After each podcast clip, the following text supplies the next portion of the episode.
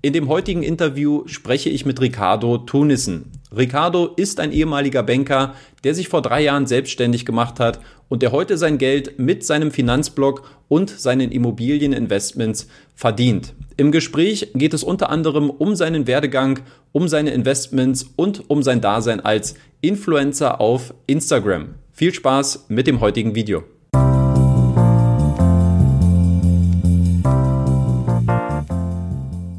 Lieber Ricardo, schön, dass du dir heute die Zeit für dieses Interview genommen hast. Ich freue mich, dass du da bist. Ja, vielen, vielen Dank für deine Einladung. Ich freue mich total, auch heute hier sein zu dürfen. Deswegen, äh, ja, schön, äh, dass wir miteinander sprechen. Ich freue mich auf das Gespräch. Geht mir ebenso.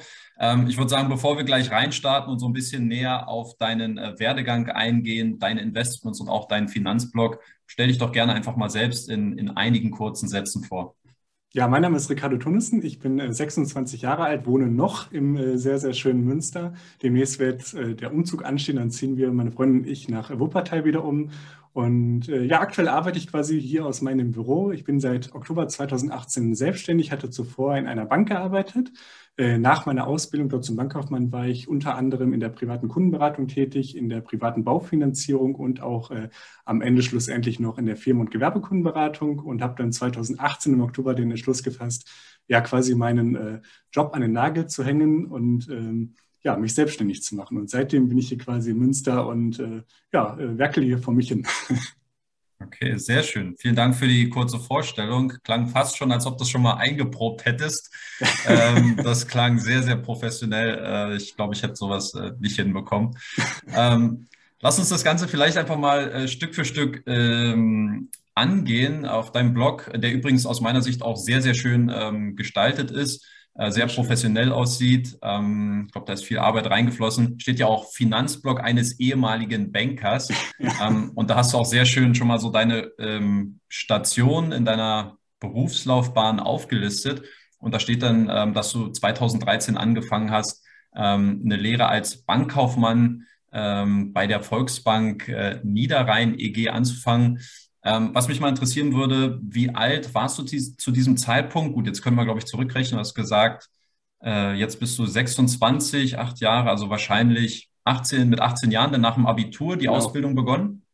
Genau, so ist es. Ja, also ich hatte mein Abitur ganz normal gemacht und äh, bin dann direkt in die Ausbildung gestartet. Also ich hatte zuvor schon mein äh, Schülerpraktikum mal in der Bank gemacht. Das war allerdings nicht bei der Volksbank, sondern bei der Sparkasse. Und äh, ja, das, das Glückliche war daran, dass ich äh, von Anfang an direkt Spaß an dieser Tätigkeit hatte. Das war quasi so, ähm, ja, so, so, der Goal direkt am Anfang, dass man was ausgetestet hat und es direkt der Treffer war, wo man gesagt hat, das macht einem Spaß, das kann man sich gut vorstellen. Und äh, nachdem das Schülerpraktikum vorbei war, ähm, war ich noch mal so gut ein, zwei Jahre in der Schule. Und dann ist das ja bei den Banken äh, so, dass man sich relativ frühzeitig immer bewerben muss, also gut äh, anderthalb Jahre bevor die Ausbildung startet. Und dann hatte ich mich quasi schon während der Schulzeit frühzeitig auf die Ausbildung äh, beworben, die dann im äh, Jahr 2013 gestartet ist. Und äh, dann bin ich aber quasi zur Volksbank gegangen ähm, weil die sehr, sehr frühzeitig auch dran waren, schon mit den Stellenausschreibungen. Dann dachte ich, jetzt lasse ich mal nichts anbrennen, gehe quasi direkt auch auf die, die Ersten, die die Möglichkeit schaffen. Und das hat dann ganz gut geklappt und da bin ich dann auch erstmal für ein paar Jahre geblieben.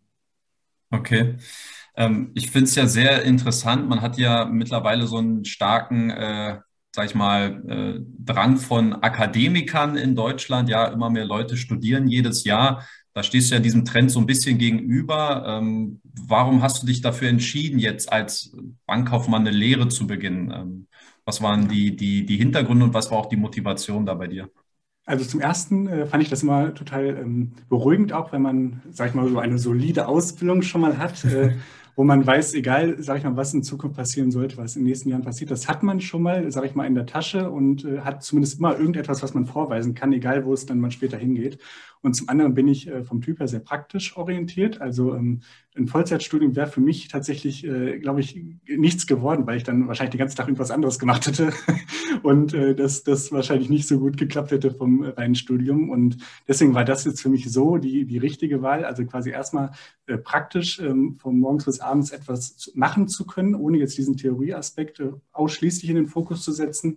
Nichtsdestotrotz hört natürlich auch da bei einer Ausbildung wie bei jeder anderen Ausbildung auch äh, äh, auch sehr viel Lernen mit dazu. Und äh, das hat aber dadurch ganz gut geklappt, weil das für mich dann ein guter Ausgleich war. Also quasi äh, von morgens, äh, Abend, von morgens bis abends äh, am Kunden zu sein und dann äh, am Wochenende oder nach Feierabend sich nochmal theoretisch weiterzubilden. Das war für mich eine gute Kombi, hat mir Spaß gemacht und äh, hat auch für diesen Wissenstransfer oder für diesen Lerntransfer, wie man sagt, äh, extrem gut geholfen, dass man quasi, ähm, wenn man am Wochenende im Studium war, da kann ich gleich noch ein bisschen darauf eingehen, etwas gelernt hat, dass man das sofort am nächsten Tag theoretisch in der Praxis ähm, einsetzen konnte. Das hatte für mich ganz gut funktioniert. Kann ich auch auf jeden Fall jedem empfehlen, wenn man äh, der Meinung ist, dass man selber eher vielleicht so dieses Praktische dann auch noch mitbraucht.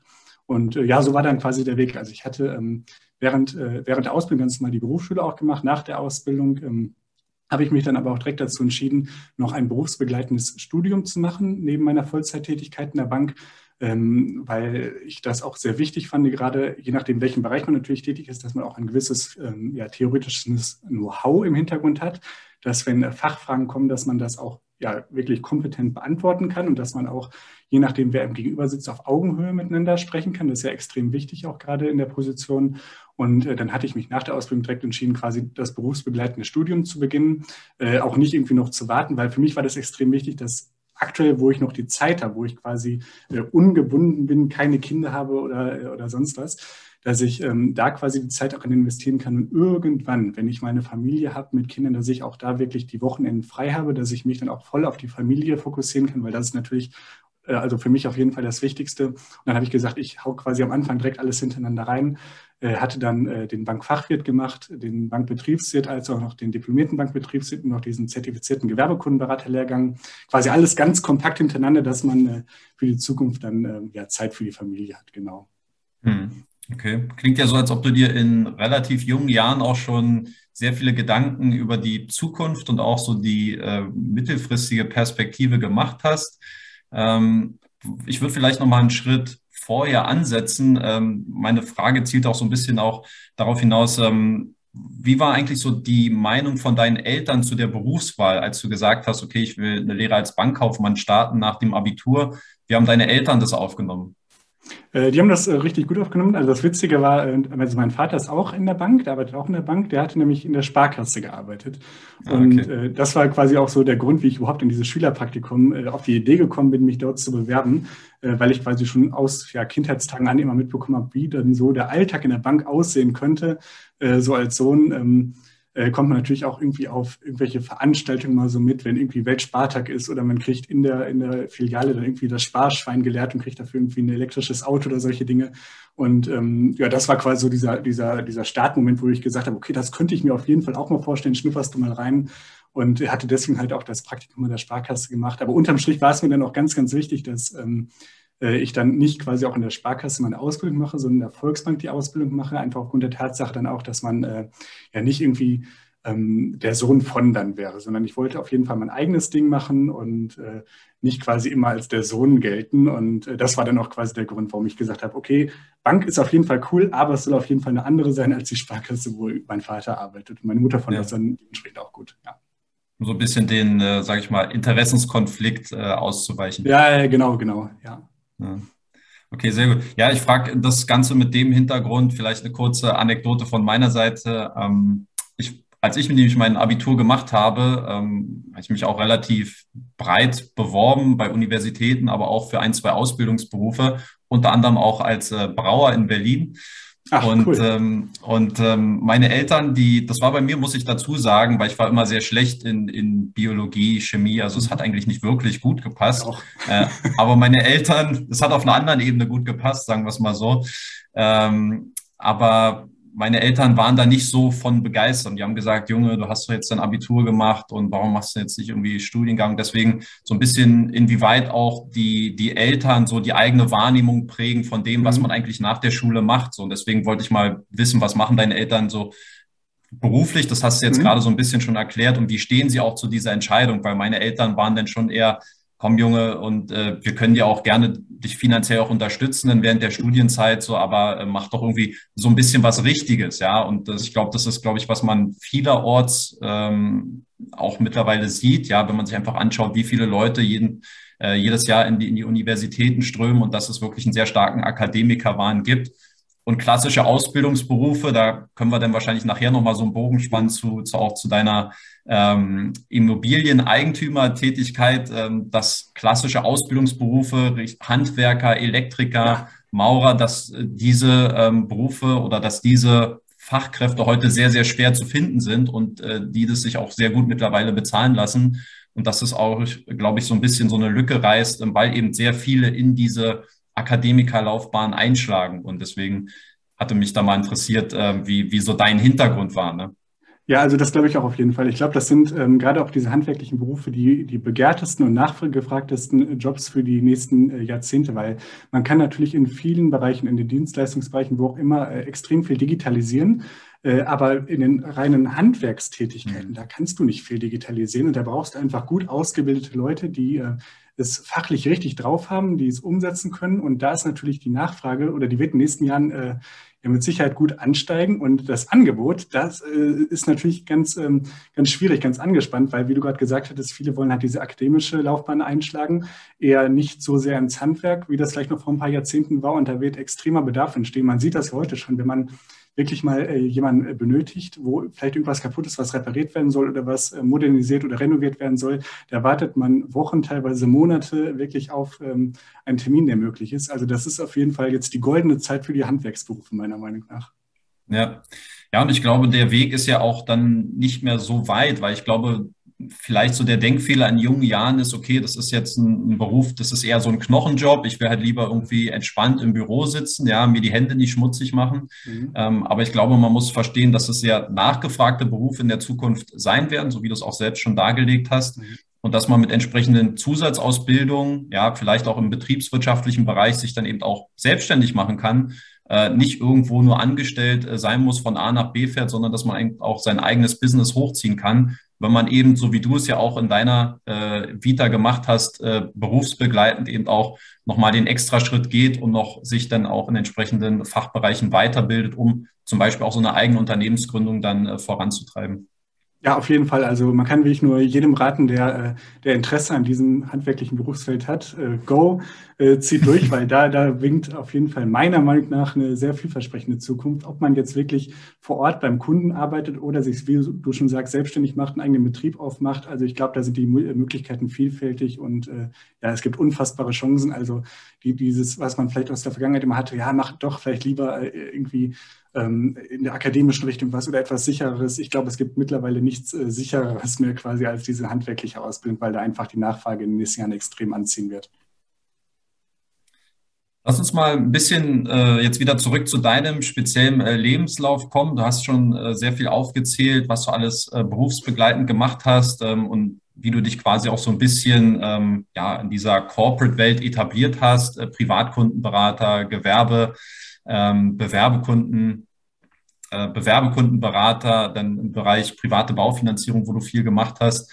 Ähm, dann kam der Schnitt oder der Cut, würde ich jetzt mal sagen, Oktober 2018, äh, Selbstständigkeit. Warum? Ähm, ich formuliere es jetzt mal ganz romantisch und zwar war das die Entscheidung zwischen dem Beruf und der Liebe. und zwar ähm, hatte ich mit meiner Freundin zu dem damaligen Zeitpunkt schon seit fünf Jahren eine Fernbeziehung. Also sie hat in Münster gewohnt und ich hatte am Niederrhein gewohnt, wo ich auch äh, gearbeitet hatte.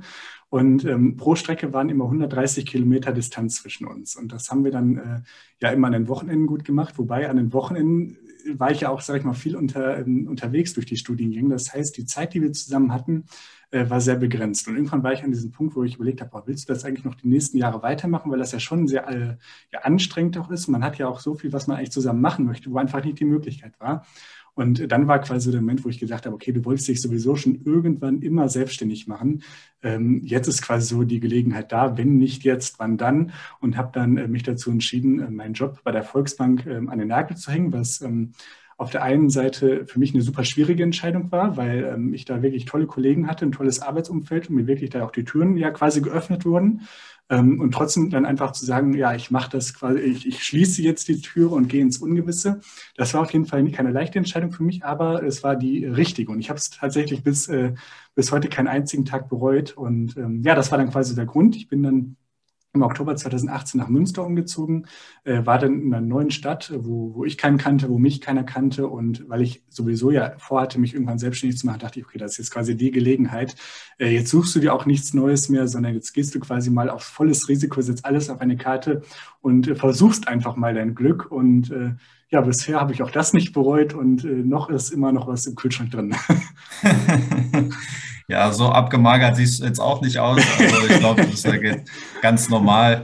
Ähm, nee, äh, sehr schön. Ja, das ist auch eine schöne Geschichte, die du auch auf deinem Blog äh, ausgeführt hast. Äh, ja, wie du auch schon gesagt hast, eine sehr romantische äh, Art, auch um, um das Ganze zu präsentieren. Ähm, ich würde sagen, vielleicht um jetzt so ein bisschen ähm, da nochmal einzugreifen, du hättest jetzt natürlich äh, könnte ich mir vorstellen, auch mit deinen Qualifikationen sicherlich auch eine Volksbank in Münster find, äh, finden können und hättest dort auch wieder in der Corporate-Welt einfach von dort aus weiterarbeiten können. Da, vielleicht kannst du dazu noch mal ein, zwei Sätze sagen, warum jetzt auch der Schritt in die Selbstständigkeit jetzt unabhängig äh, von, von der Beziehung quasi.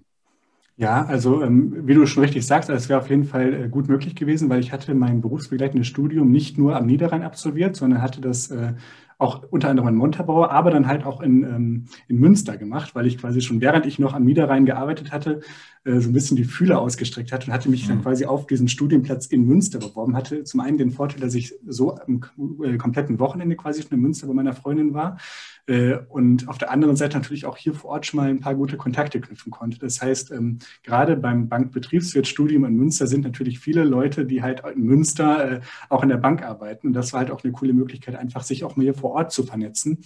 Und äh, deswegen, äh, ja, wenn ich irgendwann mal sagen sollte, ich möchte vielleicht doch wieder, aus welchem Grund auch immer, in die Bankenwelt zurück, dann habe ich auf jeden Fall so ein paar Leute, die ich hier auch vor Ort kenne. Das ist ganz, äh, ganz cool als Sicherheit nochmal zu haben.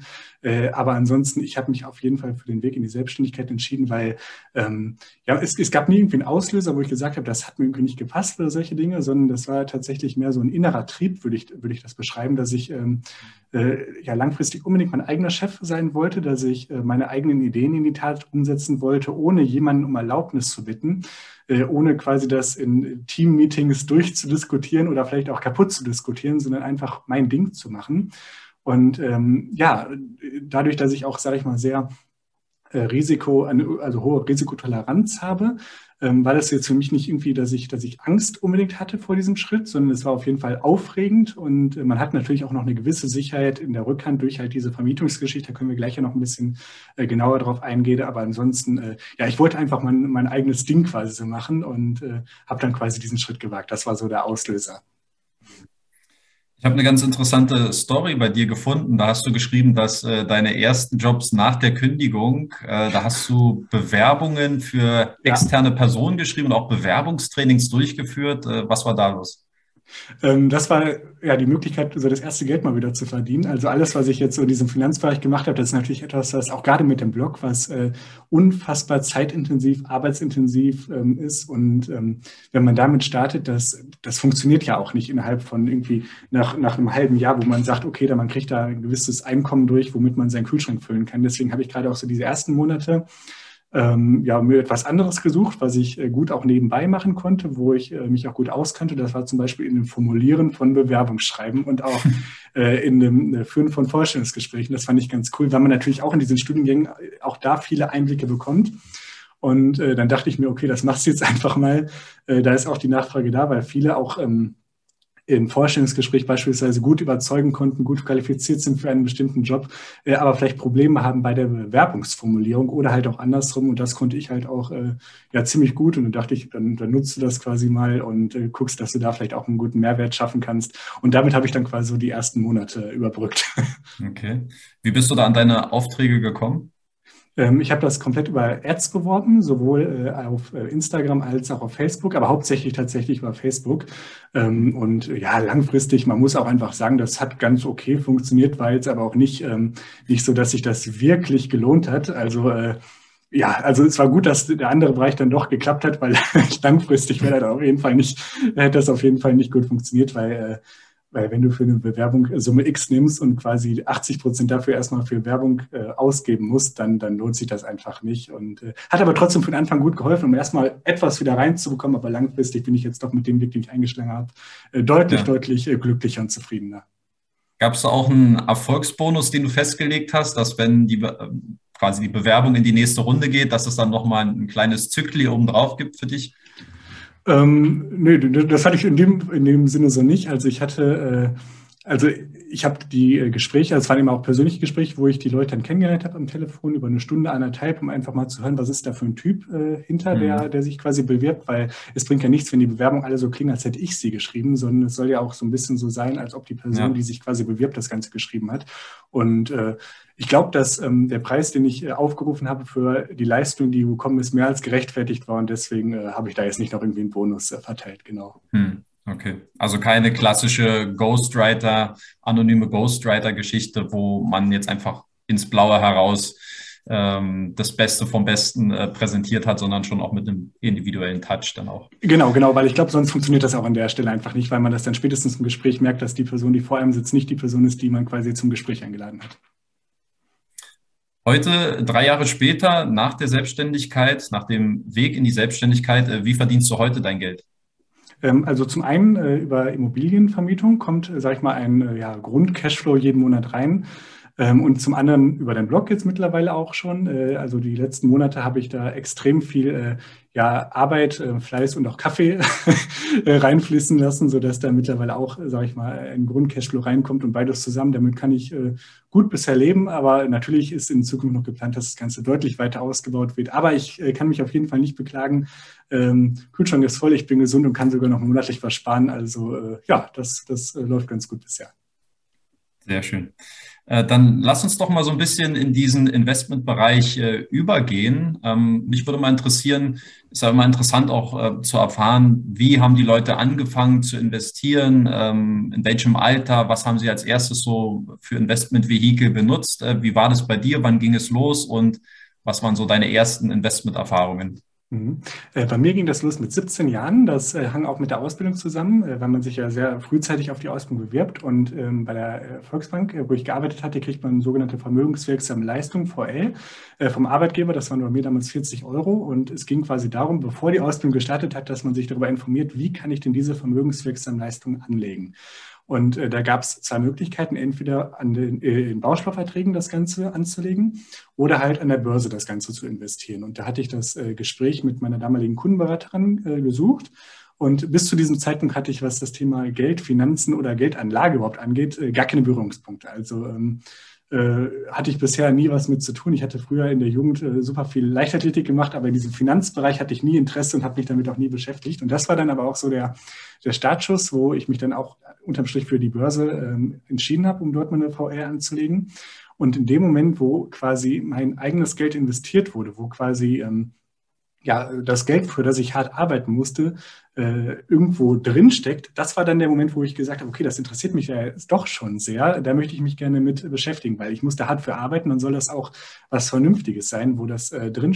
Und ähm, dann habe ich mich quasi über diesen Weg, über dieses erste Beratungsgespräch, über verschiedene Finanzblogs, ähm, als auch auf, über YouTube-Kanäle mit diesem Thema noch immer weiter beschäftigt und aus diesem anfänglichen Grundinteresse für das Thema ist tatsächlich eine äh, Leidenschaft geworden, die dann äh, auch dazu geführt hat, dass ich in der Bank halt auch diesen Weg dann nochmal ähm, mehr fokussiert habe, noch mehr eingeschlagen habe. Nicht nur auf das Thema Geldanlage wie ich fokussiert, sondern auch auf das Thema Kreditgeschäft, sowohl ähm, das private Kreditgeschäft als auch das gewerbliche äh, Kreditgeschäft. Das fand ich total spannend und ja, so ist quasi dieser Weg gekommen. Also ursprünglich mit 17 über die vermögenswirksame Leistung des Arbeitgebers.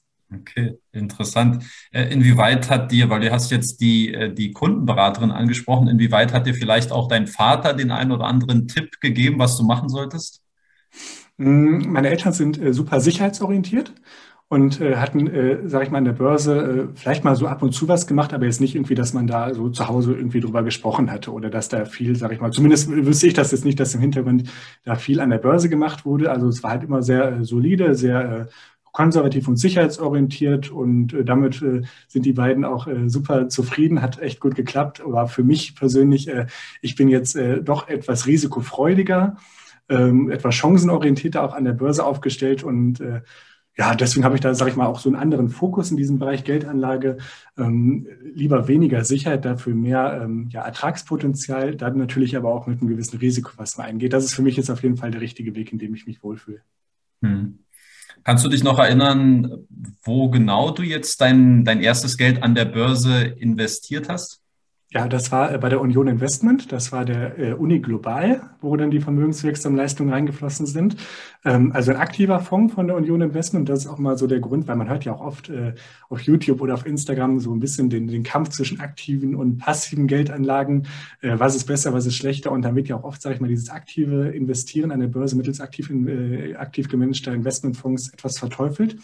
Und da bin ich immer der große Freund äh, zu sagen, äh, dass ich beide Varianten extrem wichtig und auch cool finde, weil ähm, hätte ich quasi diese aktiven Investmentmöglichkeiten nie kennengelernt, wäre ich mit Sicherheit vielleicht nie, vielleicht aber auch erst Jahre später überhaupt zum Investieren gekommen. Denn ich hätte mit Sicherheit nicht mit 17 mich aktiv über passive, äh, passiv gemanagte Indexfonds oder ETFs ähm, informiert. Das wäre einfach nicht passiert. Und über diese aktiv gemanagten Indexfonds bin ich quasi frühzeitig überhaupt mit diesem Thema in Verbindung gekommen, äh, wurde mit diesem Thema ja sensibilisiert. Ähm, deswegen, ich bin ein Riesenfreund von beiden Sachen und ich glaube auch, dass ähm, dass äh, nichts besser oder schlechter ist als das andere, sondern muss einfach nur gucken, was für einen persönlich das Richtige ist und was zu einem persönlich passt. Und anfangs waren das für mich die aktiv gemanagten Fonds, mittlerweile sind es die passiv gemanagten Fonds, weil ich mich einfach auch sehr äh, selber da reinhänge, weil mir das Spaß macht. Aber ich glaube, da sollte man nicht zwischen gut und schlecht unterscheiden, sondern nur zwischen passend und äh, unpassend. Inwieweit hast du dir da auch schon Gedanken zu deiner Strategie gemacht? Also was war die Grundüberlegung? Warum willst du jetzt in diesen Fonds direkt reingehen und was war quasi auch so die Absicht dahinter? Ja, wenn man jetzt ähm, heute würde man zum Beispiel sagen, okay, ähm, ausschüttend oder thesaurierend ist sowas zum. Beispiel damals ein Thema für dich gewesen, dass du gesagt hast, ey, ist doch geil, wenn da irgendwie auch gleich wieder ein bisschen was zurückkommt oder ähm, was waren so aus strategischer Sicht deine ersten Überlegungen, als du auch gesagt hast, okay, ich investiere jetzt mal ein bisschen was an der Börse? Ja, also ähm, die, meine Anfangsstrategie war äh, gar nichts. Also ich hatte am Anfang, ich hatte am Anfang überhaupt keine Strategie. Äh, ich wusste nicht, was ausschüttend ist. Ich wusste nicht, was thesaurierend ist. Ich wusste überhaupt nicht, was der Unterschied ist zwischen einem weltweit investierenden Aktienfonds, was das überhaupt bedeutet, was überhaupt ein Fonds ist. Äh, das musste ich mir erst über die Jahre hinweg äh, aneignen. Am Anfang war quasi erstmal diese Grundentscheidung zwischen, möchte ich gerne in einen Bausparvertrag investieren oder möchte ich halt doch etwas mehr Risiko eingehen, dafür aber auch eine höhere Ertragschance haben. Und deswegen ist quasi am Anfang deswegen die Entscheidung für mich auf die Börse gefallen. Und erst dieses, ähm, dieses Hintergrundwissen, das hat sich erst in den nächsten Jahren ähm, bei mir herauskristallisiert, auch was das Thema Strategie angeht. Also am Anfang bin ich quasi so von rechts nach links, habe geschaut, was gibt es überhaupt für Möglichkeiten. Auch später, als ich dann schon äh, zwei, drei Jahre in der Bank gearbeitet hatte, hatte ich mich auf allen verschiedenen ähm, Bereichen mal so ein bisschen ausgetobt, habe geguckt, was gibt es überhaupt so für Möglichkeiten, auch im Bereich ähm, Knockout-Zertifikaten, im Optionsbereich mit Einzelaktien, aktiv gemanagten Fonds, mit passiv gemanagten Fonds. Habe dann quasi auch mal alles ausprobiert. Ähm, bin da auch richtig auf die Schnauze einmal gefallen ähm, im Bereich Knockout-Zertifikate, wo ich dann äh, 3000 Euro in den Sand gesetzt hatte. Das hat äh, richtig, richtig wehgetan und äh, das war dann auch so für mich der Auslöser, wo ich gemerkt habe, welche ähm, Geldanlagemöglichkeiten für mich die richtigen sind, welche zu mir passen und welche, ja, von welchen ich eher die Finger lassen sollte. Und dann habe ich quasi so durch diese vielen Fehler, die man über die Jahre dann gemacht hat, ähm, ja, den, den goldenen Mittelweg gefunden und weiß jetzt mittlerweile, was für mich das Richtige ist und wo ich doch dann lieber die Finger von halten sollte. Also viel Learning by Doing äh, nach und nach äh, aneignen und nicht irgendwie von Anfang an versuchen, sich mit allen möglichen Begriffen auseinanderzusetzen und quasi von Anfang an alles richtig zu machen. Äh, das geht mit Sicherheit, aber so habe ich es definitiv nicht gemacht und das wäre auch für mich, glaube ich, nicht, äh, hätte nicht funktioniert, weil ich muss manchmal äh, also ich muss mich einfach in vielen Bereichen erstmal austoben und eigene Erfahrungen sammeln, bevor mir jemand externes sagt, was quasi mhm. vielleicht das Richtige sein könnte. Also so ist es bei mir zumindest gelaufen. Wie investierst du heute? Ähm, mittlerweile komplett passiv. Also ich hatte ähm, vor meiner Selbstständigkeit äh, auch viele Einzelaktien bei mir im Depot, weil das auch äh, extrem viel Spaß gemacht hat, einfach sich auch ganz intensiv mit den Unternehmen zu beschäftigen, sich in die Bilanzen reinzulesen, was äh, natürlich auch, sage ich mal, gut durch diese äh, Tätigkeit von, äh, beruflich in der Firmenkundenberatung ähm, funktioniert hatte, weil man natürlich in diesem Bilanzlesen oder G&V oder was auch immer ähm, ausgebildet wurde. Das hat mir extrem viel Spaß gemacht, einfach sich da mal äh, reinzufuchsen und sich auch vielleicht mit Unternehmen zu identifizieren. Ähm, damals, als der VW-Skandal 2015 war, da war so meine erste ähm, Aktie, die ich gekauft hatte, die Daimler-Aktie, also nicht VW selber, sondern auch quasi Daimler mhm. als Automobilhersteller, der auch durch den VW-Skandal nach unten gezogen wurde. Da dachte ich, das ist eine super Möglichkeit. Hatte dann auch unterm Strich ganz, hat auch tatsächlich ganz gut geklappt, weil ich, bevor es dann wieder ähm, Richtung äh, unten ging, äh, die Aktien verkauft hatte. Aber das war auf jeden Fall so diese ersten Schritte, Dann noch äh, bin ich damals mit dem Auto umgefahren, habe gesehen, an der äh, Tankstelle kostet der Liter Diesel irgendwie 89 Cent. Was ist denn da los beim Ölmarkt? Und bin so quasi auf das Thema äh, Royal Dutch Shell gekommen. Das war dann meine zweite Einzelaktie, die ich mir ins Depot gelegt hatte. Also so viel habe ich mir so irgendwie aus dem Alltag gezogen, hatte mich dann mit den Unternehmen beschäftigt. Ähm, und das hat auch echt Spaß gemacht. Allerdings, als ich dann 2018 in die Selbstständigkeit gegangen bin, dann hatte ich äh, selber einfach keine Lust mehr, mich äh, mit diesen ähm, ja, äh, Einzelaktien beziehungsweise mit Aktienanalysen, die man natürlich auch durchführen muss, damit man auch nicht einfach die, die wie sagt man, die Katze im Sack kauft, äh, auseinandersetzen musste. Ich hatte keine Lust mehr, die Unternehmensnews, die Unternehmensmeldung aktiv verfolgen zu müssen, mich quasi bei den Hauptversammlungen reinzufuchsen, was ist da jetzt passiert, wie sieht die Zukunft aus, ähm, weil ich glaube, Buy and Hold ist ja auch nicht unbedingt der langfristig sinnvolle Ansatz, sondern man sollte ja auch ähm, langfristig oder, oder man sollte auch zwischendurch immer wieder prüfen, ob noch der Investment Case, den man anfangs hatte, weshalb man die äh, Aktie gekauft hat, überhaupt noch besteht. Ob die Zukunftsaussichten immer noch so positiv und rosig sind, wie man das beim Zeitpunkt des Kaufes erwartet hat. Und äh, da habe ich aktuell einfach nicht mehr die Zeit für gehabt und habe mich dann quasi im Oktober 2018 dazu entschieden, alle äh, aktiven Investments in meinem Depot an der Börse abzustoßen, also alle Einzelaktien verkauft, alle aktiven Fonds verkauft und bin quasi komplett auf den passiven äh, Zug aufgesprungen. Ähm, nicht, weil ich das eine gut finde, sondern äh, oder schlecht finde, sondern einfach, weil das für mich in dem Moment das Richtige war, weil ich wusste, ich muss mich dann jetzt um nichts mehr kümmern. Ich investiere quasi monatlich meine Summe X, habe mir nichts was in der Mütze und äh, ja, habe dann quasi am Anfang ganz viele ETFs mir rausgesucht. Das waren sieben Stück. Äh, MSCI World, Nasdaq, S&P 500 und alles Mögliche. Ähm, hatte das dann auch anfangs auf Instagram so kommuniziert, wo dann auch viele äh, schon mich darauf hingewiesen haben, dass da ja auch super viele Positionen einfach doppelt und dreifach quasi drin sind. Also im S&P, im Nasdaq oder im MSCI World, die größten zehn Positionen muss man sich mal aufrufen. Da, da ist ja überall, sag ich mal, Apple vorne oder alles Mögliche. Und da habe ich dann irgendwann äh, das tatsächlich auch nochmal so genau hinterfragt und habe gemerkt, okay, das macht für mich tatsächlich jetzt keinen Sinn. Ich bin quasi ganz weit aufgestellt, habe alles Mögliche drin, aber unterm Strich ist es eigentlich tendenziell doch das Gleiche, was in meinem Depot ist und habe dann vor gut jetzt einem Dreivierteljahr den Entschluss ge, ähm, gefasst, äh, alle ETFs von mir nochmal abzustoßen und wirklich in einen einzigen ETF äh, zu investieren. Und jetzt, das ist auch so für mich der derzeit ähm, gute Weg, in meinem Depot befindet sich nichts außer ein einziger ETF. Gar nichts, keine anderen ETFs, keine Einzelaktien, nur ein, ein ETF. Äh, der Vanguard äh, FTSE All World ETF, komplett breit gestreut. Äh, ich beschäftige mich quasi mit der Börse äh, intensiv gar nicht so weit, kann mich voll auf die Selbstständigkeit konzentrieren, habe monatlich meine Summe, die da reinfließt und äh, hoffentlich soll, wird sich das Ganze dann langfristig ja positiv entwickeln. Das ist aktuell meine Strategie an der Börse. Okay, vielen lieben Dank für die Vorstellung. Ähm, ich will kurz vorwegnehmen, ich habe es auch schon gesehen, es ist ein äh, tesorierender ETF, richtig? Äh, also mittlerweile ist es tatsächlich ein ausschüttender ETF. Ähm, also die, die thesaurierende Variante war vorher mit diesen sieben verschiedenen ETFs, die ich hatte. Das habe ich im zweiten Quartal 2021 äh, umgestellt. Mittlerweile ist es ein ausschüttender ETF, einfach aufgrund der Tatsache, dass ich äh, ja, meinen Freistellungsauftrag etwas besser ausnutzen wollte und quasi durch die Ausschüttung erstmal diese 801 Euro Freistellungsauftrag jedes Jahr mhm. bestmöglich ausschöpfen möchte. Und wenn daraus dann die äh, ja, Erträge quasi den Freistellungsauftrag übersteigen, dann werde ich noch einen zweiten ETF, wahrscheinlich exakt den gleichen rauswählen, nur einfach in der tesorierenden Form. Mhm. Äh, die Vorabpauschalen sind zwar auch da, aber natürlich deutlich geringer als einfach die Ausschüttung. Und dann versuche ich mich irgendwie da so ein bisschen durchzuwursteln. Und äh, das ist aktuell die Strategie. Mhm. Okay. Dann lass uns mal über dein Gesamtportfolio sprechen. Wir hatten es äh, im Gespräch, glaube ich, auch schon ein, zwei Mal angedeutet, dass du ähm, auch relativ stark im Bereich Immobilien äh, unterwegs bist und jetzt nicht in Form von äh, REITs oder äh, Crowdinvesting, sondern richtig als klassischer, äh, ja, wie soll man sagen, privater Immobilieninvestor. Ja. Ähm, erzähl einfach mal vielleicht grundsätzlich ganz kurz, ähm, wie ist dein, dein Gesamtportfolio aktuell strukturiert? Ähm, also ungefähr 70 Prozent bin ich tatsächlich in vermieteten Immobilien investiert, ungefähr 20 Prozent äh, an der Börse und dann habe ich nochmal ungefähr 10 Prozent Cash einfach an der Rückhand.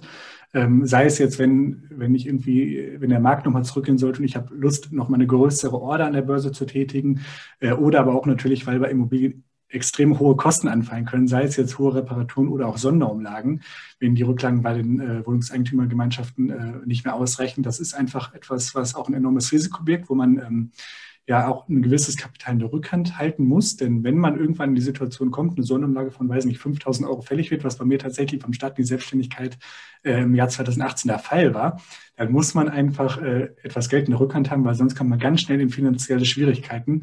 Da bricht einem schon mal ordentlich der Schweiß aus. Und deswegen ist für meiner Meinung nach extrem wichtig, dass man immer, gerade wenn man im Immobilienbereich tätig ist, genügend ja, Liquidität in der Rückhand hat, um einfach auch kurzfristig äh, Zahlungen äh, tätigen zu können. Aber das ist so quasi die Aufteilung aktuell bei mir. Hm. Okay. Wie ging das los bei dir mit den, mit den Immobilien? Ähm, also wie viele Einheiten hast du aktuell? Äh, in welchem äh, Bereich äh, investierst du oder hast du investiert? Und vielleicht, wie es auch so losging bei dir mit den ersten Immobilien? Ja, ähm, das, ähm, das Interesse kam tatsächlich durch die Tätigkeiten der privaten Baufinanzierung und der Firmenkundenberatung, weil ich da ja quasi aus der Banksicht meine Kunden beraten hatte. Ähm, viel auch in diesem Bereich Finanzierung logischerweise. Und ich fand das immer total spannend, was meine Gegenüber für Projekte realisiert hatten. Ähm, was dafür für Immobilienprojekte realisiert wurden oder auch im Bereich Unternehmensgründungen, Unternehmensfortführung, solche Dinge. Und äh, irgendwann hatte ich einfach Lust, quasi äh, auf der anderen Seite des Tisches auch mal zu sitzen und äh, nicht nur ähm, Leute bei super coolen Projekten zu begleiten, sondern selber auch vielleicht mal ein cooles Projekt äh, zu realisieren. Und dann hatte ich quasi das Interesse an diesem Bereich, auch mal aus der Bankperspektive rauszugehen, weil dann natürlich ein riesiger Unterschied ist. Als Banker, ähm, gerade im Bereich der Finanzierung, da machst du die Finanzierung, Punkt. Äh, aber alles, was da sonst noch mit zu tun hat, sei es jetzt die Mieterauswahl, wie, wie sieht überhaupt so eine Mieter selbst was kommt aus, was muss man sich da einreichen, wie wird eine Wohnungsbesichtigung durchgeführt, wie wird eine Rendite berechnet, solche Dinge. Das sind ja viele Punkte, die man eher aus Investorensicht äh, sich durchdenkt, aber nicht wirklich aus Baufinanzierungssicht, aus Sicht der Banker, weil, äh, weil das einfach dann auch über, über das Ziel hinausschießen würde. Und dann hatte ich mir im Jahr 2016 im Sommer ein Buch gekauft von Thomas Knedel, das hieß äh, Erfolg mit Wohnimmobilien. So werden Sie in sechs Monaten zum privaten Immobilieninvestor. War ich total spannend, bin dann mit äh, meiner Freundin Judith äh, nach Südfrankreich in Urlaub gefahren, hatte mich dann quasi in diesem Buch, in dem Urlaub komplett in das Buch reingelesen und fand ich total interessant und der Untertitel hat tatsächlich Wort gehalten. Also so werden Sie in sechs Monaten zum privaten Immobilieninvestor. Tatsächlich sechs Monate später saß ich dann beim Notar ähm, dachte dann, okay, du hast das jetzt theoretisch ungefähr verstanden, was, was gemacht werden muss. Jetzt nimmst du auch mal quasi das Risiko in die Hand, nimmst auch dein eigenes Geld in die Hand, aber nicht nur dein eigenes Geld, sondern nimmst auch fremdes Geld in die Hand, sprich, du nimmst ein Darlehen auf. Also ähm, ja, das war dann, war dann so der, der Schritt, auch mal äh, selber das, äh, den Fuß in die Tür zu bekommen und hatte dann im Jahr 2017 äh, mir vier Eigentumswohnungen gekauft äh, und zwei oder drei Stellplätze in dem Jahr, drei Tiefgaragenstellplätze und dann im Jahr 2018 nochmal zwei Eigentumswohnungen und dann nochmal ein Tiefgaragenstellplatz. Also insgesamt ist im, Depot, äh, im Portfolio bei mir aktuell ähm, sechs vermietete Eigentumswohnungen, drei Tiefgaragenstellplätze, ein ganz normaler Stellplatz, genau. Mhm. Äh, willst du verraten, in welchem Standort du gekauft hast? Mhm. Also die äh, Immobilien sind alle am Niederrhein, am schönen Niederrhein, äh, weil ich auch in dem Bereich äh, gearbeitet hatte, mich dadurch auch vor Ort sehr, sehr gut auskannte. Ich wusste, welche äh, Bereiche, welche Stadtteile gut sind, wovon man eher die Finger lassen sollte. Und das war mir total wichtig, gerade so für den Anfang, dass man einfach nicht die Katze im Sack wieder kauft, sondern äh, schon ein gutes, ähm, ja, äh, schon gute Kenntnisse vom Markt vor Ort hat, dann auch natürlich die Preise gut einordnen kann. Was sind äh, realistische Preise? Wo ist es dann vielleicht doch eher überteuert und wo gibt es vielleicht auch einen guten Schnapper? und deswegen bin ich halt am Niederrhein gewesen, genau. Hm. Äh, inwieweit hat dir jetzt dein Netzwerk über die Bank geholfen, dort auch an entsprechende Immobilien zu kommen? Äh, sehr auf jeden Fall. Also die erste Wohnung, die ich gekauft habe, das war eine sehr kleine Wohnung, äh, hatte 39 Quadratmeter Wohnfläche und über, an diese Wohnung bin ich quasi über einen bekannten Makler gekommen, den ich auch durch die Volksbankzeit kannte. Also ähm, ich hatte quasi schon, ja, schon offenkundig erzählt, dass ich auf der Suche nach vermieteten Immobilien bin, beziehungsweise nach Immobilien, die man grundsätzlich auch vermieten kann, äh, konnte. Und das ist auch so für mich ähm, ja so ein großer Tipp, dass man quasi frühzeitig kommuniziert, entweder mit, mit Maklern vor Ort einem Standort, den man sich rausgesucht hat, dass man Interesse hat oder halt auch wirklich auf Immobilien Scout 24 einen sogenannten Suchauftrag hinterlegt. Ähm, dort kann man dann zum Beispiel sagen, dass man in Standort XYZ eine Wohnung sucht, die soll maximal so groß sein, die soll ungefähr diesen Kaufpreis haben und noch ein paar andere Eigenschaften. Und äh, sobald dann quasi ein Objekt hochgeladen wird, was auf die eigenen ähm, ja, Kriterien passt, dann kriegt man automatisch im Stundenrhythmus eine E-Mail zugeschickt nach dem Motto, ah, jetzt gerade eben hat jemand genau das, was du dir suchst, auf Immobilien-Scout hochgeladen. Und das führt natürlich dazu, dass man einen unfassbaren zeitlichen Vorsprung hat gegenüber allen, die vielleicht am, am Sonntag mal gucken, was wurde, wurde die Woche über so ins Netz gestellt, weil dann hat man natürlich schon gerade in der heutigen Zeit 40, 50, 60 andere Leute vor sich und keine Chance mehr. Das heißt, Schnelligkeit äh, und zeitlicher Vorsprung ist heute meiner Meinung nach das A und O. Und deswegen ist dieser Suchauftrag oder halt der Kontakt zu Maklern extrem wichtig, dass man sich da schon mal frühzeitig drum kümmert, sich vernetzt. Und äh, so ist das dann bei mir quasi auch gewesen. Und äh, dieser Suchauftrag bei Immobilien Scout, der ist tatsächlich auch komplett kostenlos. Also das kostet nichts, kann jeder innerhalb von 15 Minuten bei sich eintickern und wird dann quasi automatisch im Stundenrhythmus benachrichtigt. Kann ich wirklich nur jedem empfehlen. Äh, nicht nur aus Vermietungssichten, sondern auch für die Eigennutzung. Also das äh, ist ein richtig cooles Tool, was da äh, aktuell besteht. Hm. Jetzt hast du gesagt, 2016, 2017 ging es los, quasi mit den ersten äh, Immobilienkäufen. Ähm, das ist jetzt die Zeit, wo du quasi deine Lehre beendet hast. Ähm, Inwieweit hat jetzt diese finanzielle Situation, gut, Festanstellung, sicherlich ein, groß, ein, großes Plus dann auch, wenn so eine. Bank sich so eine Situation anschaut. Aber du bist jetzt Anfang 20, hast wahrscheinlich jetzt auch noch nicht so viel Geld auf der hohen Kante. Wie hast du, also über welche Bank hast du es finanziert? Wäre jetzt vielleicht interessant und mhm. äh, in, auch zu welchen Konditionen und äh, wie viel hast du auch finanziert bekommen denn für mhm. die, für die Immobilien? Ja, also ich glaube, ich bin da auch so ein bisschen durch die eigene berufliche Tätigkeit schon so ein bisschen berufsgeschädigt, dass ich da einen großen Wert darauf gelegt habe, dass die Finanzierung sehr solide aufgebaut ist und jetzt nicht irgendwie 112 Prozent Finanzierung, also nicht den Kaufpreis plus alle Kaufnebenkosten finanziert wurden. Äh, man muss einfach sagen, ich hatte damals bei den beiden Aktieninvestments äh, von ähm, Shell als auch von Daimler einfach Glück gehabt und hatte dadurch auch mir ein gutes Kapital für den Start aufbauen äh, können. Und bei der ersten Wohnung, das war ja eine sehr kleine Wohnung mit 39 Quadratmetern, die dann auch vom, vom Kaufpreis äh, absolut äh, ja, genial war, kann man einfach so sagen. Also sie hatte 55.000 Euro gekostet. Und ich hatte bei dieser Wohnung dann nicht nur die Kaufnebenkostenhöhe von 12 Prozent des Kaufpreises aus Eigenkapital bezahlt, sondern auch noch einen Teil des Kaufpreises selber. Mhm. Und ähm, da, ja, das ist vielleicht auch etwas, was ich heute nicht unbedingt nochmal so machen würde, also auch einen Teil des Kaufpreises zu bezahlen. Ähm, weil das natürlich auch ähm, eine starke Auswirkung auf die eigene ähm, ja, Rendite, auf die Eigenkapitalrendite hat. Für mich war damals aber erstmal wichtig, äh, lieber einen etwas höheren monatlichen Ertrag, einen monatlich höheren Cashflow erzielen, dafür eine etwas geringere Eigenkapitalrentabilität erzielen. Ja, das war quasi der Grund, warum ich direkt am Anfang auch einen Teil des Kaufpreises finanziert hatte und ähm, dadurch auch der monatliche Überschuss zustande kam. Dieser monatliche Überschuss hat natürlich mit meinem Gehalt zusammen wieder dazu geführt, dass ich äh, schneller sparen konnte und habe dann ähm, ja die nächste äh, Wohnung gekauft, auch da wieder die Kaufnebenkosten äh, aus Eigenkapital bezahlt und äh, ja, auch da wieder dadurch diesen monatlichen Überschuss erzielt. Und so hat sich das quasi etwas schneller im Aufgebaut, dass man immer schneller etwas ähm, ja, zur Seite legen konnte. Und so ist das dann quasi unterm Strich gelaufen. Also der Eigenkapitaleinsatz wurde natürlich von Mal zu Mal geringer, weil einfach dann irgendwann nichts mehr da ist, egal wie viel Glück man auch an der Börse vorher hatte. Ähm, aber äh, die Kaufnebenkosten habe ich tatsächlich bei allen Wohnungen aus Eigenkapital bezahlt und am Ende halt den Kaufpreis äh, voll finanziert, genau. Mhm. Okay. Genau. Achso, und, und, du hattest ja jetzt gerade noch zu den Konditionen gefragt. Also ich hatte äh, die Finanzierung tatsächlich nicht über ein äh, Annuitätendarlehen gemacht, wie man das, äh, sage ich mal, so regulär kennt, sondern ich habe äh, mhm. ja das, das Unwort schlechthin in der Finanzszene benutzt. Und zwar habe ich das mit Bausparverträgen finanziert. Ähm, ja, also, also äh, eine Finanzierung in Kombination mit Bausparverträgen äh, ja. bei, allen, bei allen Wohnungen. Ähm, denn ich persönlich bin tatsächlich, ich oute mich hier als äh, ein, also grundsätzlich doch großer Fan von, von dieser Finanzierungsvariante, wenn man die Vor- und Nachteile für sich abgewogen hat und sagt, das ist für mich interessant, weil äh, auch da, das ist kein, kein schlechtes Produkt, sondern das passt einfach für viele einfach nicht. Äh, für mich hat es auch gepasst. Äh, der Grund war einfach der, dass ich, ähm, dass ich bereit war, deutlich, deutlich mehr zu bezahlen äh, an Kosten zu tragen als bei einem normalen Annuitätendarlehen. Auf der anderen Seite aber den großen Vorteil habe, dass ich jetzt eine Zinsbindung bis zum Ende der Laufzeit habe. Also die Kredite, die laufen zwischen 25 und 30 Jahren. Ähm, weil ich da auch einfach nicht das Ziel habe, möglichst schnell das Ganze zurückzubezahlen, also zu tilgen. Ich möchte auch keine Sondertilgung leisten, äh, weil ich das Kapital dann halt lieber entweder anderweitig an der Börse investiere oder vielleicht zukünftig nochmal eine Wohnung da, dadurch kaufe und das halt nicht dazu genutzt werden soll, den Kredit äh, zu verringern. Ähm, und für mich war es extrem wichtig, eine Planungssicherheit zu erlangen. Und durch diese Bauspargeschichte habe ich quasi ja bis zum Ende der Laufzeit die Gewissheit, dass sich meine monatliche Rate um keinen einzigen Cent erhöhen wird, egal wie in 10, 20 oder 30 Jahren die Zinsen aussehen äh, würden. Ich gehe persönlich nicht davon aus, dass die Zinsen äh, kurz- oder mittelfristig ansteigen werden, aber ich weiß es halt auch unterm Strich nicht.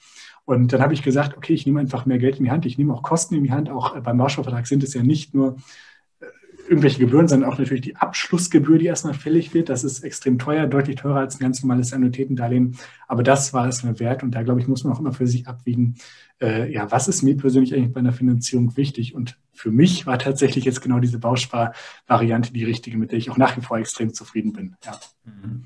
Interessant. Wobei die vermögenswirksamen Leistungen dort nicht reingeflossen sind. Das hast du nochmal separat aufgesetzt. Genau, genau. Also die Bausparverträge, ich habe jetzt auch nicht irgendwie einen Bausparvertrag, den ich nutze, um den für die Zukunft anzusparen, sondern das war äh, ja eine Bausparfinanzierung. Da, da, das wäre jetzt sehr, sehr umfangreich, das sage ich mal, auseinander zu splitten, weil das in der, also gekoppelt wird auch mit einem Bankdarlehen. Ähm, mhm. aber das ist jetzt nicht irgendwie ein Produkt, was ich heute abschließe, weil ich sage, ich möchte in zehn Jahren irgendwas kaufen und spare darauf hin, weil dann bin ich schon der Meinung, dass ich das besser an der Börse investieren äh, kann. Gerade mhm. langfristig ist da einfach mehr Potenzial da, als äh, wenn man das einen Bausparvertrag anlegt, wo erstmal die Abschlussgebühr bei einem 100.000 Euro Bausparvertrag von 1.000 Euro anfällt, äh, also im Schnitt. Äh, das, das lohnt sich meiner Meinung nach nicht. Es ging quasi darum, dass man in dem Moment, wo man den Kauf tätigen möchte, eine Bausparfinanzierung äh, äh, erstellt, die quasi sofort greift und äh, nicht irgendwie für die Zukunft was angespart wird. Mhm. Ähm, könnte man vielleicht nochmal detaillierter darauf eingehen, glaube ich, würde es aber zu weit führen. Aber ähm, als reines Sparprodukt sehe ich das auf gar keinen Fall.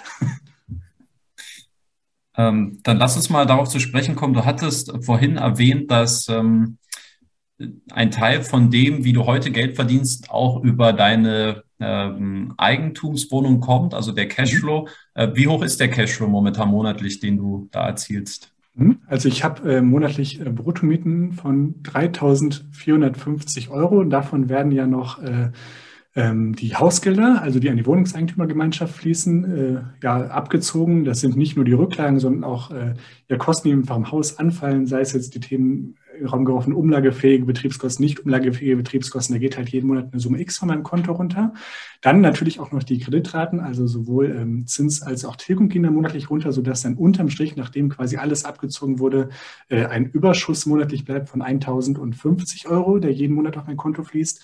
Und davon, äh, ja, lege ich jetzt, sage ich mal, auch noch immer einen Teil so als zusätzliche Rücklage, wenn mal irgendwas in Zukunft anfällt, zurück. Wobei, da bin ich wahrscheinlich jetzt nicht, nicht vorbildlich, sondern ähm, also ich habe halt eine Summe X auch auf dem Tagesgeldkonto, die halt dafür da ist, dass wenn ich mal irgendwie was äh, bezahlen muss, die dafür, also die dafür gedacht ist. Aber ansonsten der monatliche Überschuss, der wird nicht nur jetzt irgendwie für meine eigene Miete genutzt oder für irgendwie Lebensmittel, sondern wenn was überbleibt, dann investiere ich das tatsächlich auch direkt an der Börse wieder in meinen ETF, weil das dann auch arbeiten soll, bevor ich das irgendwo auf dem Tagesgeld brach liegen habe. Äh, das liegt aber auch einfach daran, dass ich da ähm, ja schon etwas mehr Risiko fahre, weil ich im Fall der Fälle, falls man wirklich jetzt eine Sonderumlage anfallen würde, schon ja noch Cash in der Rückhand habe oder auch unterm Strich äh, relativ schnell wieder Eigenkapital aufbauen könnte, wenn ich jetzt quasi alle Ausgaben zurückfahre oder auch die Sparraten zurückfahre. Das wäre schon möglich, aber ja, derzeit bin ich wahrscheinlich nicht der Bilderbuch, äh, Bilderbuchvorlage. Also es wird quasi der Überschuss viel auch direkt wieder in der Börse investiert und nicht viel noch irgendwie an Rücklage aufgebaut, weil da halt dieser Grundstock erstmal besteht. Ja. Wie ist es eigentlich mit deiner aktuellen Situation? Ähm, dadurch, dass du jetzt in die Selbstständigkeit äh, gegangen bist, hast du jetzt natürlich, glaube ich, für viele Banken keinen Attrakt, also ist dein Profil nicht mehr so attraktiv wie ja. vielleicht noch vor drei Jahren. Ähm, ist es auch was, worüber du dir Gedanken gemacht hast, dass du dann erstmal deinen Immobilienbestand verwaltest und vielleicht erstmal nichts Neues hinzukaufst? Oder ist es vielleicht gar nicht so schlimm, wie man vielleicht äh, denken sollte, weil vielleicht entsprechende Sicherheiten hinterlegt werden können. Ähm, wie ist so der Status quo bei dir auf, äh, bei der Immobilienjagd? Ja, also aktuell äh, Flaute. also ich hatte, ähm, ich hatte ja im Jahr 2018 noch zwei Wohnungen gekauft und das war dann auch so der, der Cut, wo ich dann im Oktober ja gekündigt hatte und ab dem Moment ging das auch einfach nicht mehr. Einfach aufgrund der Tatsache, weil natürlich nicht mehr das regelmäßige Einkommen reinkommt. Du hast nicht mehr äh, am 15. des Monats die Summe, die auf dein Konto fließt. Und das ist natürlich gerade im Finanzierungsbereich extrem schwierig, auch für die Bank, da überhaupt etwas äh, Vernünftiges darzustellen. Das war auch für mich dann äh, ja äh, nicht mehr so äh, nicht mehr der Fokus, weil ich dann schon das Risiko sehr hoch gesehen habe, wenn man jetzt nochmal ein Darlehen aufnimmt und dafür nochmal Eigenkapital einsetzen müsste, was dann vielleicht auch gar nicht mehr so vorhanden ist, weil das eher für die Selbstständigkeit gedacht ist. Also da hätte ich mich dann, hätte ich weitergemacht oder hätte ich weitermachen können, hätte aus irgendeinem Grund die Bank mitgespielt, hätte ich mich, glaube ich, ähm, ja, verspekuliert oder wie, wie sagt man, über, übernommen, hätte ich mich in dem Fall. Deswegen war dann für mich im Jahr 2018 erstmal ein Cut ähm, und jetzt gucke ich erstmal, dass ich meine Kreditwürdigkeit wieder entsprechend aufbaue, weil die Banken, die sehen das natürlich erstmal nicht so gerne, wenn man einen Schritt in die Selbstständigkeit geht. Da sagt man dir so als Faustregel, drei erfolgreiche Jahre sollte man vorweisen, bis man wieder das Gespräch mit der Bank suchen kann. Unterm Strich äh, es, alles ist natürlich grundsätzlich möglich. Also es hängt jetzt nicht mit der Kündigung selber zusammen. Ein Beispielszenario. Du hast jetzt gerade deinen Job gekündigt, gehst jetzt in die Selbstständigkeit, hast aber keinen Businessplan oder äh, sonst eine Idee, was du eigentlich selbstständig machst, hast aber aus irgendeinem Grund einen anderen monatlichen Cashflow aus irgendeiner anderen Tätigkeit, sei es auch aus Vermietungsüberschüssen von 5000 Euro jeden Monat, dann wird natürlich die Bank nicht sagen, du kriegst keinen Kredit, weil du jetzt selbstständig bist. Also es hängt immer von super vielen Faktoren zusammen. Aber alle Faktoren, die quasi in meiner Situation tragend gewesen sind, die haben dazu geführt, dass ich jetzt erstmal keinen Kredit mehr bekomme, weil halt der Überschuss monatlich auf keinen Fall reichen würde für eine Finanzierung. Und da muss ich jetzt erstmal wieder ackern, dass äh, die Kreditwürdigkeit da wieder besser aussieht und dass es da auch in Zukunft weitergehen kann, weil äh, ja, Bock habe ich auf jeden Fall, aber da muss ich jetzt erstmal liefern, bevor ich wieder was äh, von der Bank fordern kann. Eine letzte Frage, um noch dieses Immobilienthema abzuschließen, was, was ein bisschen mehr ähm, tagesaktuellen Bezug hat. Ähm, in Berlin gab es ja jetzt vor wenigen Wochen den Volksentscheid zum Thema äh, Deutsche Wohnen und Co. enteignen. Ähm, vielleicht mal aus deiner ähm, Sichtweise einfach nur, was ist deine Meinung dazu, dass ja diesem äh, Entscheid jetzt zumindest vorerst stattgegeben worden ist? Ähm, wie bewertest du dieses ganze Thema auch natürlich als äh, ja, als Immobilieninvestor, der du ja auch selbst bist? Ja, also ich glaube, äh, das ist ein extrem großes Problem aktuell. Ist gerade so in, in Ballungszentren in großen Städten, wo, äh, wo die Preise in, in astronomisch Höhe, äh, in astronomische Höhen schießen, sowohl jetzt im Kaufpreisbereich als auch im Mietbereich, äh, weil das führt natürlich dazu, dass du irgendwann wirklich in den Zentren nur noch Leute hast, die extrem hohe Einkommen haben, die sich das Ganze auch leisten können. Und ich persönlich finde es extrem wichtig und kann das auch total nachvollziehen, dass man sagt, man möchte das Ganze eher, eher durchmischt haben von verschiedenen Einkommensstrukturen, äh, dass halt nicht nur die Reichen wirklich in den besten Lagen wohnen.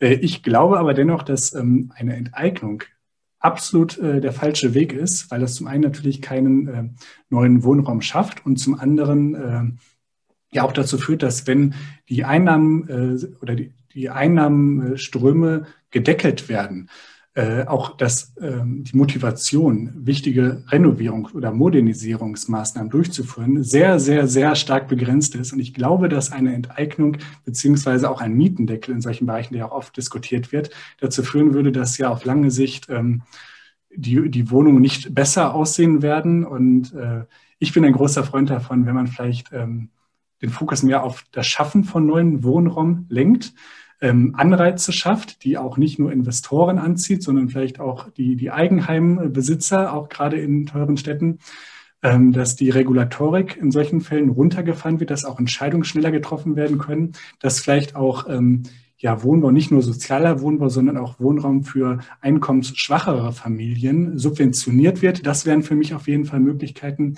dass äh, Städte oder oder Staaten, ich weiß nicht, wie das rechtlich möglich ist, aber ähm, dass solche äh, Institutionen ähm, Eigentum erwerben und das dann einfach auch durchmischter vermieten, weil einfach die Differenz vielleicht oder wie auch immer durch den Staat getragen wird. Also zusammenfassend, ich glaube, das Problem ist akut. Man muss agieren.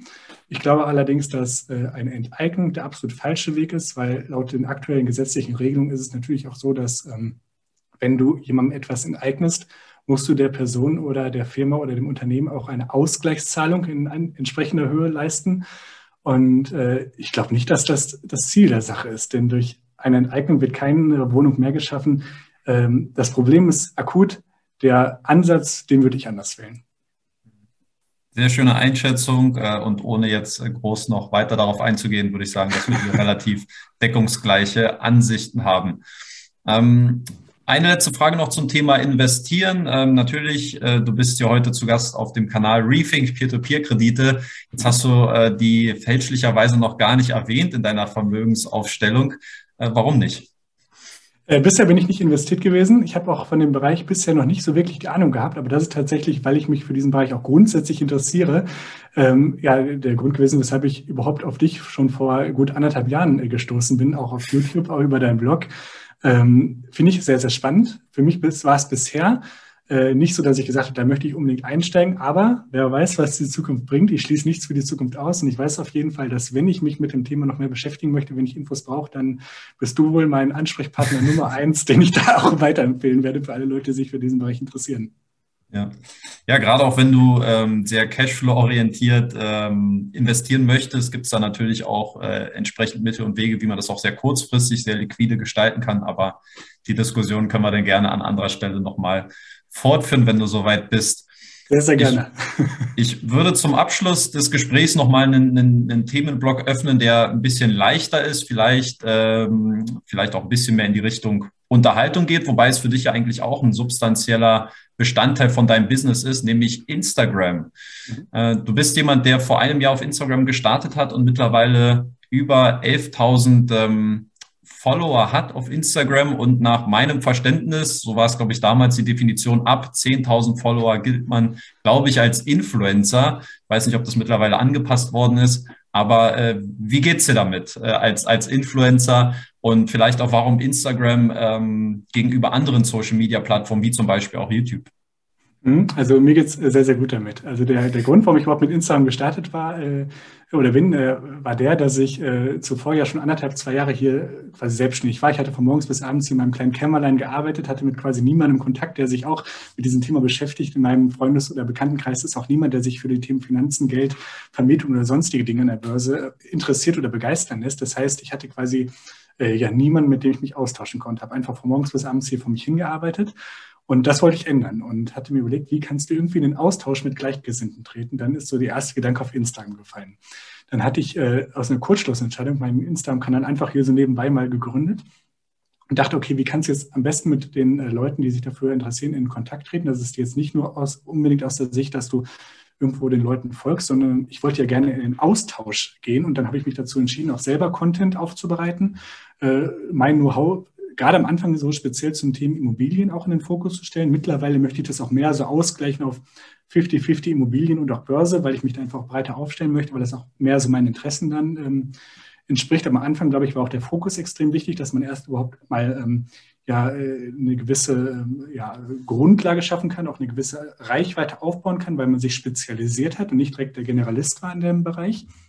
Und äh, ja, dadurch sind am Anfang auch relativ schnell ein paar Leute dann auf den Kanal aufmerksam geworden. Man konnte diesen Austausch starten. Das war halt total, total genial, fand ich. Also das war zum ersten Mal quasi in meinem gesamten Leben, wo ich mich mit Gleichgesinnten austauschen konnte, hören konnte, was haben die so in der Vergangenheit gemacht, was haben die aktuell für Projekte in der Zukunft geplant, was gibt es da vielleicht für Gemeinsamkeiten und wie kann man gegenseitig auch jeweils von dem anderen profitieren. Und das war ja so die ursprüngliche Motivation und ähm, das ist auch heute noch so. Mittlerweile muss man natürlich aber auch einfach sagen, ähm, ist der Arbeitsaufwand extrem hoch. Also wenn ich meine tägliche äh, Bildschirmzeit mal bei Instagram angucke, dann sind da teilweise, steht da sieben, acht Stunden. Also extrem zeitintensiv. Ähm, und äh, ja, so ist das aber quasi am Anfang entstanden. Ähm, aufgebaut oder sag ich mal, das Wachstum ist zum einen gekommen, weil ich mich sehr runtergenischt hatte am Anfang und weil ich äh, geguckt hatte, was sind Beiträge, die vielleicht auch vielen Menschen angezeigt werden und welche Beiträge werden eher wenigen Menschen angezeigt. Und das war für mich dann so die Quintessenz. Also äh, Interaktion ist extrem wichtig. Jetzt nicht irgendwie nur per privater Nachricht, sondern auch unter den Beiträgen. Das heißt, ich habe immer geschaut, dass ich äh, unterhalb der Beiträge in dem ersten Satz, der erscheint, weil es wird ja immer nur ein Satz eingeblendet, wenn man einen Beitrag äh, sieht, dass dort immer eine Frage steht, die jeder beantworten kann, sodass quasi äh, die, die Hemmschwelle, einen Kommentar zu schreiben, extrem gering ist. Und das, ähm, ich mache mal ein Beispiel, wenn ich jetzt zum Beispiel ein, ein äh, einen Post über das Thema Börse habe, dann wäre jetzt nicht eine Frage, die ich darunter stellen würde, welche Schiene-Aktien hast du aktuell im Depot? Weil die Frage, das mag vielleicht interessant klingen, aber meiner Meinung nach schließt das alle Leute aus, die A, überhaupt nicht ähm, äh, ja, im chinesischen Bereich aktiv sind, die sich darauf nicht mit auskennen und B, die gar keine China-Aktie im Depot haben. Das heißt, ich spreche ja damit nur die Leute an, die tatsächlich wirklich China-Aktien im Depot haben und äh, das schließt halt die meisten aus. Deswegen war meine Vorgehensweise von Anfang an immer eine breite Frage zu stellen, die möglichst viele Leute einbezieht, wie zum Beispiel, ähm, äh, worauf legst du bei, äh, bei Unternehmen großen Wert oder, oder was ist dir bei einer Immobilie besonders wichtig? Also das sind Fragen, die kann jeder beantworten, ob man jetzt in dem Bereich aktiv ist oder nicht. Und dadurch ist natürlich relativ schnell immer viel Interaktion unter den Beiträgen entstanden. Und das hat dazu geführt, dass man sich austauschen konnte und dass ich auch erfahren habe, ähm, was die Leute so cool fanden, was so, was so deren Fragen waren, die man im Kopf hatte, sodass ich darauf dann auch entsprechend auf der Nachfrage äh, die Beiträge für die Zukunft aufbauen konnte. Und äh, was für mich auch ganz gut funktioniert hat, waren diese Checklistenformate. Denn äh, ich weiß nicht, ob das wirklich so ist, aber das war zumindest meine Erfahrungswerte, dass äh, Beiträge, die möglichst oft gespeichert werden von den Leuten, auch äh, sehr, sehr vielen Menschen angezeigt werden. Und dieses Checklistenformat, also ich hatte da super viele Formate am Anfang mit ähm, die, die, die, Checkliste für eine Wohnungsbesichtigung oder diese Unterlagen müssen äh, Selbstständige bei einer Finanzierung bei der Bank einreichen. Diese zehn Unterlagen müssen äh, Angestellte bei der Bank unterreichen oder die, die zehn äh, wichtigsten Hebel bei Immobilieninvestments, die fünf Renditeberechnungen bei Immobilieninvestments oder darauf lege ich bei einer Dividendenaktie Wert, bei einer Wachstumsaktie, solche Dinge. Das waren, äh, das waren Beiträge, die konnte man super schnell konsumieren. Die wurden auch oft abgespeichert und äh, ich hatte auch mal so ein Format, wo es dann noch mit eine größere Zielgruppe ansprechen sollte und zwar Filme im Bereich Unternehmertum, Börse und Finanzen, weil das auch vielleicht noch mal ein paar Leute ins Boot holt, die nicht nur jetzt wirklich sich mit der Börse beschäftigen, die, sondern auch vielleicht einfach mal auf Netflix sich mit so Gründer-Stories beschäftigen wollten, was ich persönlich auch extrem spannend fand. Und da hatte ich gesehen, da gab es noch nicht so, so Listen und da hatte ich äh, so eine Filmempfehlungsliste quasi für, für die Date Night äh, zum Thema Unternehmertum äh, erstellt. Und ähm, die wurde über 1500 Mal mittlerweile abgespeichert. Die hatte auch richtig viele Menschen erreicht und so sind halt immer mehr Leute auf den Kanal aufmerksam geworden. Das ist auch so vielleicht ja, so, so, so ein Learning, was ich daraus gezogen hatte. Äh, zum einen sehr auf Interaktion setzen, äh, Fragen am Anfang zu stellen. Die erste Frage, die super viele Leute mit einbezieht, wo keiner sich ausgeschlossen fühlt. Und gucken, dass Inhalte schnell ja, konsumierbar sind und auch äh, so ein Speicherpotenzial haben, weil das einfach meiner Erfahrung danach äh, dazu führt, dass die Sachen auch einfach vom Algorithmus deutlich äh, mehr ausgespielt werden. Das sind so, so die, die Key Takeaways, wie man ja. heute sagt, die ich daraus gezogen habe. Ja. Okay, spannend. Ja, da hast du gleich ein paar Nachfragen äh, meinerseits beantwortet. Das erste wäre gewesen der Zeitaufwand. Da hast du ja schon mhm. gesagt. Also es nimmt teilweise dann doch ganz schön viel Zeit bei dir in, in Anspruch, diese Arbeit. Äh, was man, glaube ich, auch merkt auf deinem Kanal, dass es sehr, sehr äh, präzise ist, sehr detailliert, sehr durchdacht auch. Ähm, die zweite Frage auch, wie baut man sich eine Reichweite auf? Ich denke, auch da hast du jetzt schon einige Tipps gegeben. Stichwort Interaktion. Ähm, weiß nicht, gibt es vielleicht noch andere Tipps, vielleicht nur ganz kurz und knapp, wie man den Algorithmus triggern kann für Leute, die jetzt äh, sagen, okay, ich will jetzt auch nochmal irgendwie äh, mehr Reichweite für meinen Instagram-Kanal gewinnen. Vielleicht nur ganz kurz und knapp, was da so die wichtigsten Tipps noch wären von deiner Seite. Mhm. Also ich glaube, dass das Wichtigste ist, dass man sich nicht auf den Algorithmus fokussiert, sondern auf den Menschen. Also, dass man nicht irgendwie guckt, wie kann ich das noch weiter optimieren, dass das noch besser ausgespielt wird, sondern äh, die Leute abholen, wo sie sind und vielleicht auch irgendwie motivieren, informieren oder auch inspirieren oder auch einfach belustigen. Das gibt es ja auch die Möglichkeit. Äh, mhm. Was auch, glaube ich, äh, bei mir ähm, ganz gut funktioniert hatte, war, äh, waren die GIFs. Also ich hatte mir eigene GIFs erstellt, wo ich quasi in den Instagram Stories irgendwie, wenn ich irgendwas über mir habe, dass ich dann einfach so mit den Fingern immer nach oben gezeigt habe oder äh, irgendwie äh, mit der Hand vor den Kopf gehauen habe. Und äh, das kann man auch kostenlos erstellen. Das geht über zwei Plattformen, mit Unscreen und mit Giphy. Bei Unscreen nimmt man seine Videodatei hoch, dort wird das dann im Hintergrund automatisch freigestellt. Das kann man sich runterladen und das lädt man dann wiederum bei Giphy hoch. Bei Giphy braucht man einen sogenannten Brand-Account. Äh, der wird oft abgelehnt. Das heißt, da muss man schon ein bisschen Futter liefern, warum man glaubt, dass man in Anführungszeichen ein Brand wäre. Äh, da hatte ich meinen kompletten Lebenslauf, meine komplette berufliche Laufbahn äh, auf Englisch übersetzt, das hochgeladen, alle Social-Media-Profile verlinkt und halt richtig Argumentationsgrundlage geliefert, warum ich glaube, dass man mir einen Brand-Account freischalten sollte. Hat dann unterm Strich auch geklappt und die GIFs kannst du dann auch unter Hashtags hochladen, wie zum Beispiel bei diesem, wo ich mir gegen den Kopf vor, das ist so ein Hashtag Oh no oder Oh my God oder äh, No. Und wenn Leute diese, ähm, diese Hashtags bei der GIF-Suche eingeben, dann wird das eigene GIF angezeigt. Und ähm, das führt, glaube ich, vielleicht auch dazu, dass man so einen gewissen Wiedererkennungswert hat. Also meine GIFs, die wurden jetzt mittlerweile, seitdem ich die gemacht habe, das ist jetzt ein Dreivierteljahr her, schon äh, ungefähr viereinhalb Millionen Mal angezeigt als Impressionen in den Stories. Und äh, ich glaube, dass das vielleicht einen gewissen Wiedererkennungswert haben könnte. Und das kann halt wirklich tatsächlich jeder machen. Man muss einfach nur ja, Giphy und ähm, Unscreen nutzen. Die beiden Plattformen sind komplett kostenlos. Man muss einfach sich vielleicht mal so ein, zwei Tage nehmen, äh, ein bisschen Zeit investieren, dann kann jeder ein GIF nutzen und das, glaube ich, äh, verstärkt auch nochmal so ein bisschen dieses Branding, wenn man quasi in den Stories zu, zu sehen ist und auch wenn vielleicht andere Leute, die man, also die, wo man selber nicht aktiv ist, das eigene GIF in der Story nutzen. So kriegt man vielleicht auch noch eine gewisse Reichweite, die man selber gar nicht so bedingt äh, in der Hand hat. Das wäre vielleicht auch noch so eine kleine Empfehlung von mir. Ist kostenlos, ja. äh, kann man sich zumindest mal angucken. Ja, sehr schöner Tipp, den man auch nicht so häufig liest. Ja, da geht es eher darum, regelmäßig posten, so und so viele Stories pro Tag, äh, so und so viele Interaktionen. Ich denke mal, das ist dann auch nochmal ein, ein, ein schöner ähm, Tipp, den du da lieferst. Ja, und zum Thema Branding beziehungsweise Wiedererkennungswert. Äh, ich meine, wir sehen dich ja auch in, in einem sehr blumigem Hemd heute, aber auch äh, darüber hinaus natürlich auch dein Schnurrbart, der sehr stark immer hervorsticht. Ist es auch eine Sache, die du äh, bewusst und gezielt gemacht hast oder bist du schon Schnurrbartträger seit Tag eins oder äh, nutzt du das eben auch ganz gezielt, um dein Branding auch für dich und deine Person äh, voranzutreiben, um besser wahrgenommen zu werden aus der Masse?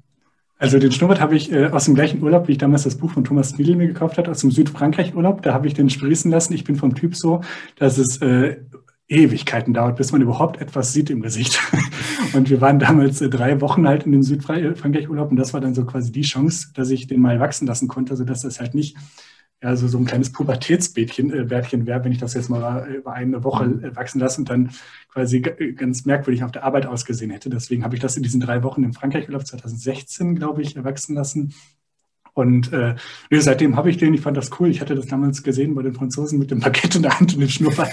da dachte ich, so, so will ich auch aussehen, habe den dadurch wachsen lassen. Und äh, nee, also äh, ich, ich glaube, also äh, seitdem habe ich den einfach, weil mir das gefällt und deswegen äh, lasse ich den auch. Also ich bin jetzt nicht wie aus, dass ich irgendwas Spezielles bei mir ranzüchten würde, damit das irgendwie aus der Masse heraussticht, sondern ich ziehe mich so an und ich kleide oder mach, mach mich so, äh, putze mich so raus, wie ich das äh, cool finde, wie mir das gefällt. Und ähm, natürlich, sage ich mal, fällt das schon etwas auf mit dem Schnurrbart. Äh, dann bin ich aber auch nicht äh, abgeneigt, das Ganze nochmal irgendwie speziell in Szene zu setzen, irgendwie dann so auf den Bildern zu sein. Ähm, aber das ist auf jeden Fall nicht der, nicht der Grund, warum der entsteht. Aber wenn er schon da ist, dann kann man den, glaube ich, auch ganz gut nutzen. ja, ja wäre natürlich die Idee gewesen, äh, Mr. Money Mustache in den USA ähm, oder auch äh, Florian Wagner, äh, der Freund und Kollege hier, äh, auch auf YouTube, der sich auch als Geldschnurrbart auch so ein bisschen äh, davon inspiriert gefühlt hat. Deswegen war die Überlegung, ob äh, du dich da vielleicht in so einer ähnlichen Richtung bewegst. Aber ich glaube, mit fünf Jahren äh, hast du schon eine relativ stabile Historie jetzt auch hinter dir und hast dir den wahrscheinlich auch nicht nur wegen dem, wegen der Wiedererkennung jetzt auf Instagram ähm, ja, genau, genau, gezüchtet genau, genau. Also, in den letzten Jahren. Genau, und wenn der, also wenn ich irgendwann mal die Entscheidung treffen sollte, dass der ab ist, dann, dann ist der wahrscheinlich auch ab, beziehungsweise das dauert mittlerweile wahrscheinlich ein halbes Jahr, bis der überhaupt wieder zu erkennen ist vor, vor der Kamera. Ja. ja. Hey, ähm, Ricardo, vielen lieben Dank für dieses Gespräch heute. Ähm, ich denke, wir haben jetzt so diese drei Themenblöcke, die ich gerne mit dir durchgehen äh, wollte, gut, gut ähm, über die Zeit gebracht. Äh, ich fand es zwar sehr aufschlussreich, sehr interessant. Ähm, vielen lieben Dank für deine Zeit, ähm, für, die, für die Einblicke in dein Leben, dein Werdegang, deine Investments und auch dein Instagram-Hustle. ähm, ja, irgendwelche letzten Worte vielleicht noch von deiner Seite, bevor wir das Interview zumachen. Äh, ja, auf jeden Fall. Also vielen, vielen Dank für deine Einladung, Dennis. Hat mich total gefreut, heute hier zu sein. Hat mir echt Spaß gemacht und äh, war cool, dass wir uns heute auch mal so ein bisschen längfristiger austauschen konnten. Und alle, die äh, ja bisher noch äh, mit dabei sind im Video, vielen Dank fürs Zuschauen, vielen Dank für euer Interesse und ja, alles Gute, sowohl für dich, Danny, als auch für euch da draußen. Super. Danke dir, Ricardo. Ich werde äh, natürlich seinen Blog äh, unten verlinken und ich denke mal, das dient als, als gute Anlaufstelle für alles weitere, für seinen Instagram-Kanal, für, ähm, für seinen YouTube-Kanal, wo es auch ein paar Videos gibt ähm, und wie man den Ricardo auch äh, privat und persönlich erreichen kann. Deswegen, wer will, der schaut mal in die Kommentare, da pinne ich das Ganze an und dann könnt ihr euch gerne auch mal mit dem Ricardo connecten. Super. Vielen lieben Dank fürs Zuschauen. Ähm, vielen, vielen Dank. Bis zum nächsten Video. Ciao. Tschüss.